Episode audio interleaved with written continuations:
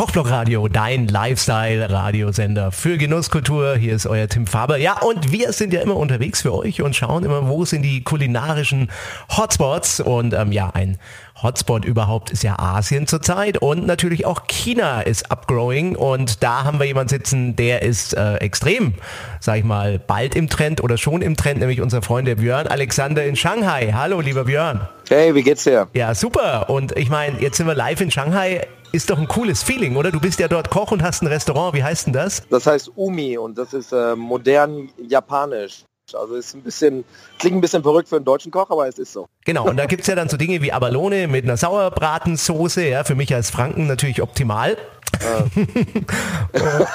und ähm, aber du gibt es auch andere Dinge. Hast du vielleicht mal eine Inspiration für unsere Hörer, was man einfach mal nachkochen könnte, jetzt sofort, wenn man Lust hat, sich wie du in Shanghai zu fühlen in deinem Restaurant?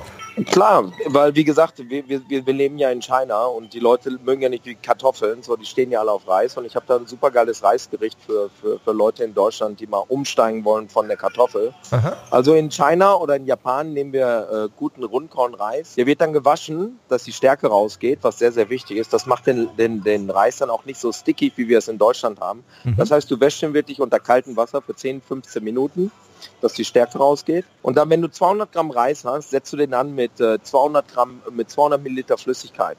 Mhm. Und dann auch mit Geschmäckern, wie du magst. Wir machen jetzt gerade hier mit wilden äh, Mushroom aus China, die wir mhm. vorher angebraten haben, ein bisschen Knoblauch. Und dann kochen wir das wie ein Risotto. Das heißt Aha. aber, wir rühren das nicht. Das heißt, das wird langsam gekocht, dass die Flüssigkeit verschwindet und der, der, und dass der Reis langsam gekocht wird. Und das wird dann durch das Waschen vorher, wird der Reis nicht so sticky, wie wir es kennen beim Risotto. Ähm, ja, das wird dann nicht so wie ein Risotto, so, so klebrig. Der Reis wird dann richtig locker leicht, so halt wie das richtig im japanischen Restaurant ist oder im chinesischen Restaurant. Mhm. Und das halt servieren wir dann hier und die Leute stehen da total drauf. Und dann halt, um meinen äh, deutschen Eindruck oder meinen deutschen Touch wieder rein servieren wir das mit nussbieren Sauerteigbrot oben drauf. Ah, was halt super, super cool ist. Das ist, das war ja immer nur in so einem Hotel, habe ich mir das immer geholt in meiner Zeit in Shanghai. Da gab es das, ja, ein Sauerteigbrot, aber das gibt es jetzt auch bei dir. Da würde ich, glaube ich, mich dauernd bei dir durchschnorren, wenn ich wieder in Shanghai wäre. ja, wir machen das hier selber. Aber wie gesagt, ich weiß ja nicht, wann du in Shanghai warst. Also Shanghai hat sich viel, viel verändert. Schon zehn Jahre her jetzt. Also so acht sehen, oder zehn Jahre schon. Ja, sag ich ja. Du kannst dir nicht vorstellen, was in zehn Jahren. Naja, ich, ich denke, wir müssen bald mal vorbeikommen, mein Lieber. Also Wahnsinn. Genau. China ist wirklich Wahnsinn schnell am, am Also pass auf, alle, die nach Shanghai kommen demnächst, sollen zu dir kommen, lieber Björn. Und äh, vielen herzlichen Dank ja. schon mal für heute. Okay, super. Danke. Mach's erstmal gut willkommen. Immer anmelden, please, wenn, du, wenn ihr in mein Restaurant kommt. Unbedingt. Also, tschüss, lieber Björn, und wir hören dich Danke, bald wieder. Ciao, ciao. Tschüss.